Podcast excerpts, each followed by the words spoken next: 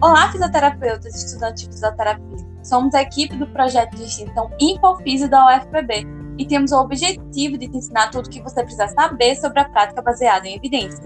Eu sou Ana Catarine. E eu me chamo Amanda Kelly. Nesse nono episódio, nós iremos falar sobre revisão de literatura. Você conhece os tipos de revisão de literatura? Não? Então fica ligado nesse podcast que vamos te explicar.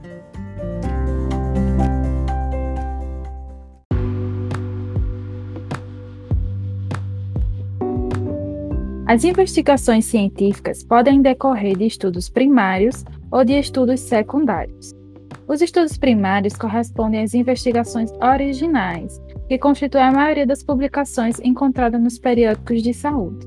Exemplos de estudos primários são relatos de caso, estudo de caso-controle, ensaios clínicos. E os estudos secundários são os que procuram estabelecer conclusões a partir de estudos primários, como, por exemplo, guidelines e revisões. A revisão de literatura é um processo de busca, análise e descrição de materiais sobre um determinado tema em busca de uma resposta a uma pergunta científica. O termo literatura refere-se a todo material relevante que é escrito sobre o tema, sejam livros, artigos de periódicos, artigos de jornais, registros históricos, teses, dissertações e outros tipos. Mas vocês conhecem os tipos de revisões? Nós vamos te apresentar três tipos de revisões a narrativa, integrativa e também a sistemática. A revisão narrativa apresenta uma temática mais aberta, dificilmente parte de uma questão específica bem definida, não exigindo um protocolo rígido para sua confecção. A busca das fontes não é predeterminada e específica, ou seja, não utiliza critérios explícitos e sistemáticos para a busca e também para a análise crítica da literatura. A busca é menos abrangente, não precisando esgotar as fontes de informações.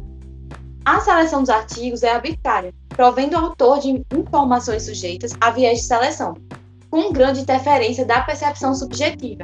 Esse tipo de revisão é adequado para a fundamentação teórica de artigos, dissertações, teses e trabalho de conclusão de curso. Um exemplo disso seria uma revisão narrativa sobre o tratamento de úlceras venosas. Neste exemplo, podemos observar que ele é bem abrangente. Nesse tipo de revisão, o autor não utiliza critério para busca, e seleciona alguns artigos arbitrariamente. Com isso, ele pode não ser imparcial e acabar selecionando apenas estudos que mostrem os resultados que ele acredita e tendenciar a interpretação das evidências. Na revisão integrativa, por sua vez, o objeto de estudo ele é mais específico e possui um procedimento metodológico a ser seguido. Além disso, é possível utilizar estudos com diferentes metodologias, como, por exemplo, estudos com delineamento experimental e não experimental. Porém, a inclusão de múltiplos estudos com diferentes delineamentos de pesquisa dificulta a análise dos resultados e, portanto, traz apenas uma análise sumária dos estudos. Um exemplo disso seria uma revisão integrativa sobre LED na cicatrização de úlceras venosas crônicas. Aqui a gente observa que o tema ele foi mais especificado abordando apenas um tipo de tratamento, que é o LED. Nessa revisão, os critérios de busca eles serão bem especificados e poderá ser incluído estudos com diferentes delineamentos, ou seja, estudos que investiguem tratamento com LED na cicatrização de úlceras venosas em animais e em humanos, por exemplo. A revisão sistemática possui um método explícito e sistemático para identificar, selecionar e avaliar a qualidade das evidências na revisão sistemática, o tema continua sendo mais específico. É seguido um rigor metodológico, onde critérios de busca são bem especificados, de forma que sejam reprodutíveis, e a seleção dos artigos segue de acordo com os critérios previamente estabelecidos. Normalmente, são utilizados estudos específicos, como estudos experimentais do tipo ensaio clínico randomizado, e estudos de acurácia diagnóstica. Além disso, os artigos incluídos são analisados quanto à sua qualidade metodológica indicando se há um baixo ou um alto risco de viés. Com isso, o autor pode sumarizar as principais informações dos estudos, indicando quais as melhores evidências e podendo chegar a conclusões mais fiéis sobre os desfechos de interesse. E ainda é possível fazer uma meta-análise para determinar o tamanho de efeito das intervenções, aumentando o N amostral. Portanto, devido a todo o rigor metodológico requerido, a revisão sistemática é considerada uma das melhores evidências científicas e é indicada para ajudar na tomada de decisão na prática clínica. Utilizando o exemplo anterior sobre LED, na cicatrização das úlceras venosas, o tema continua sendo bem específico. Os critérios de busca deverão ser bem especificados, ou seja, na revisão deve constar quais os termos de busca utilizados, as bases de dados consultadas e a faixa de ano de publicação dos artigos, e todas as informações relevantes para que sejam possíveis de serem reproduzidos. E, diferentemente dos outros tipos de revisão, é utilizado apenas um delineamento de estudo, por exemplo, um ensaio clínico randomizado.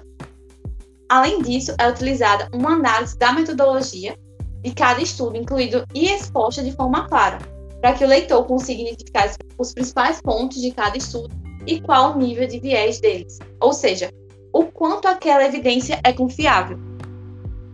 E por que, que as revisões sistemáticas são importantes? Pelo simples fato de que as evidências elas vão se acumulando no decorrer dos anos, e por isso é fundamental que existam revisões que sumarizem as evidências disponíveis sobre determinado tema de interesse. Por isso que as revisões são importantes, pois mantêm o profissional e o estudante atualizado acerca das evidências científicas. E além disso, também são responsáveis por apontar algumas lacunas na literatura, no caso dos tipos das revisões integrativa e sistemática, dando assim oportunidade aos pesquisadores de elaborarem novos estudos que possam responder a essas lacunas. Portanto, as revisões auxiliam tanto os clínicos como os pesquisadores e os estudantes. Agora vamos fazer um resumo de tudo que foi falado aqui nesse episódio do podcast. Então, existem estudos primários e secundários. As revisões são um tipo de estudo secundário, pois utilizam os estudos primários como base para estabelecer conclusões. As principais diferenças das revisões são: na revisão narrativa, o tema de estudo é abrangente. Os critérios de busca não são especificados. Tem uma seleção arbitrária de, dos artigos.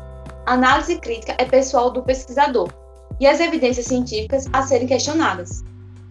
Na revisão integrativa, já tem uma, um objetivo mais específico do estudo.